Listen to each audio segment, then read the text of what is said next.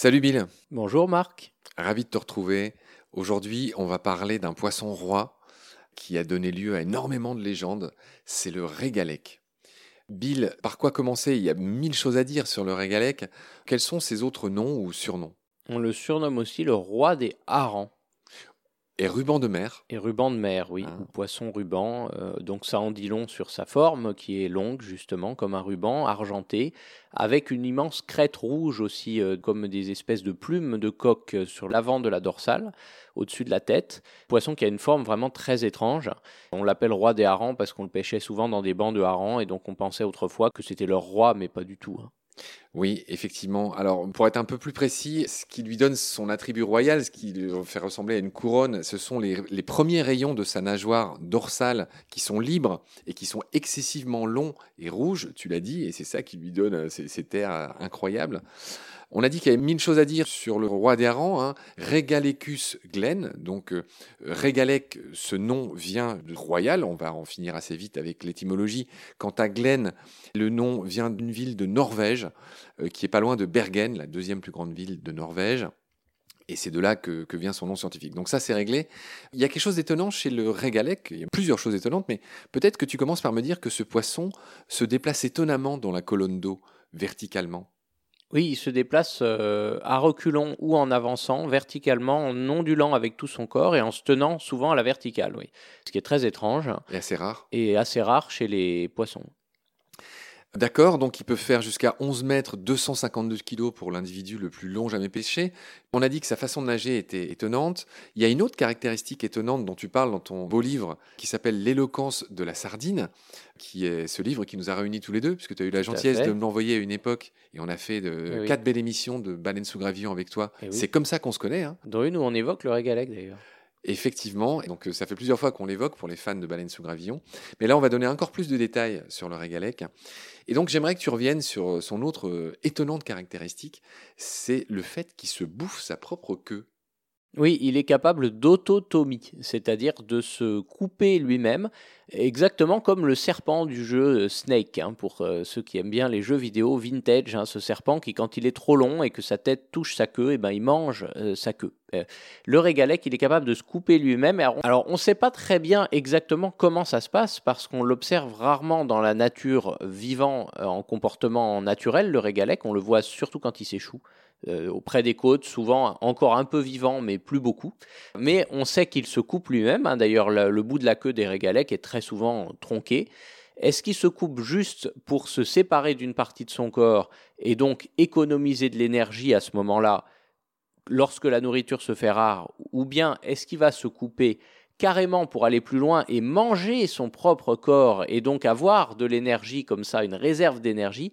On ne sait pas bien mais il est probable qu'il pratique justement voilà, de, de l'auto-cannibalisme comme ça, en plus de l'autotomie. La plupart des adultes sont dépourvus de caudales. C'est ça, parce qu'il coupe le bout de sa queue. C'est pas un phénomène rare chez cette espèce, hein. ils se bouffent tous la queue. hein. Oui, oui, oui, ça repousse d'ailleurs. En parlant de bouffer, Bill, j'aimerais que tu nous dises ce qu'il mange. Alors, il s'appelle pas roi des harengs pour rien. J'ai lu qu'il mangeait aussi des noctiluques. J'aime beaucoup ce nom. C'est du plancton, sais, qui génère ces eaux bleues Mm. euh, célèbres, le bloom du plancton. euh, les noctiluques qui portent dans leur nom euh, le fait d'émettre cette lumière bleutée qui est fantastique, euh, que les marins connaissent bien. Euh, voilà, qu'est-ce que tu peux me dire sur ce que mange le régalec euh, à part ça? C'est un prédateur, il mange du poisson, un petit peu de calamar, des petits poissons fourrages, il se nourrit de petites proies qu'il va chasser.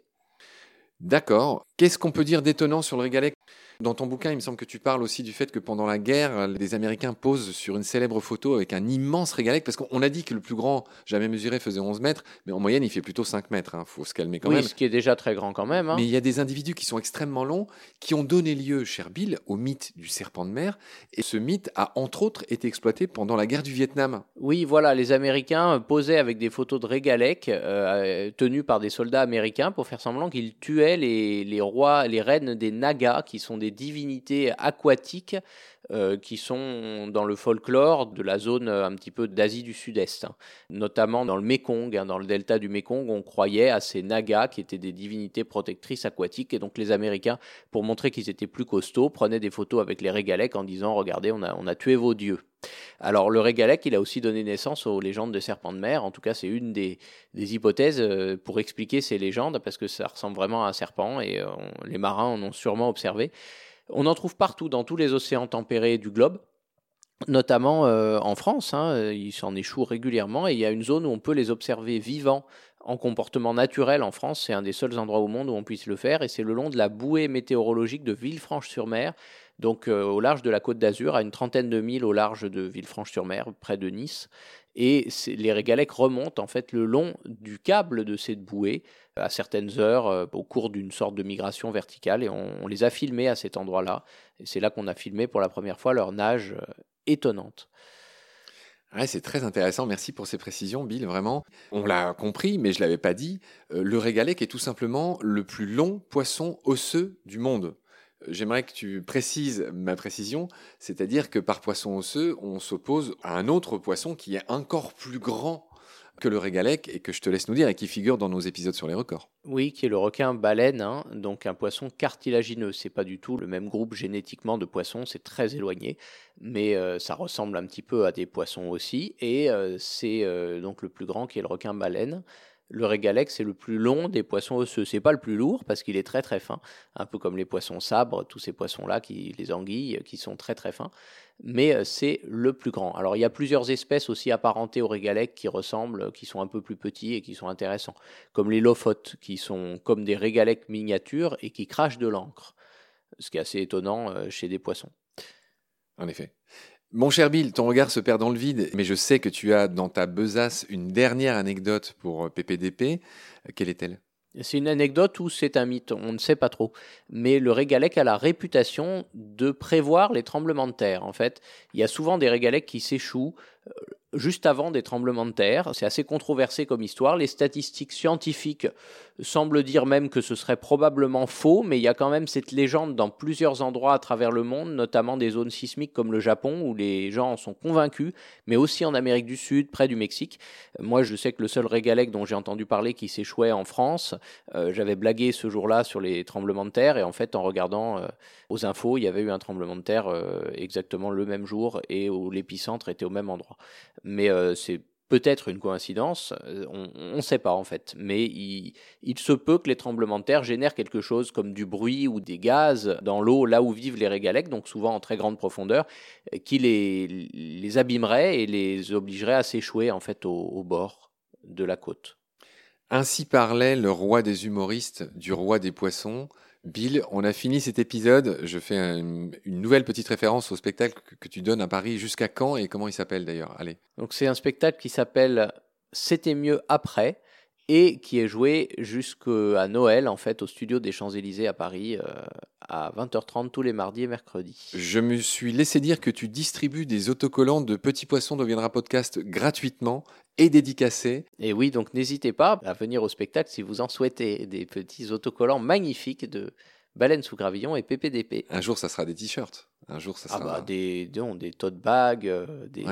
Un, jour, un jour, on fera ça quand on aura des sous, quand on aura trouvé un partenaire à qui on lance un appel. Exactement, on lance un appel à tous les amateurs de poissons. et notamment, euh, ma piste la plus sérieuse concerne le bel aquarium de Lyon, avec lequel j'ai de beaux contacts. Et donc, on espère euh, vite trouver un partenaire. Ah, qui a l'air très joli, oui, j'y suis pas encore allé, mais il a l'air très intéressant parce qu'il montre à la fois des espèces d'eau douce et des espèces marines. En tout cas, ils sont sympas, les gens de, l'aquarium de Lyon. Voilà, mais les gens des autres aquariums aussi. Euh, cher Bill, euh, ainsi s'achève sur toute cette ville promotion notre épisode du jour consacré au Régalec. Merci pour tes lumières, à très vite, salut. Merci, à bientôt.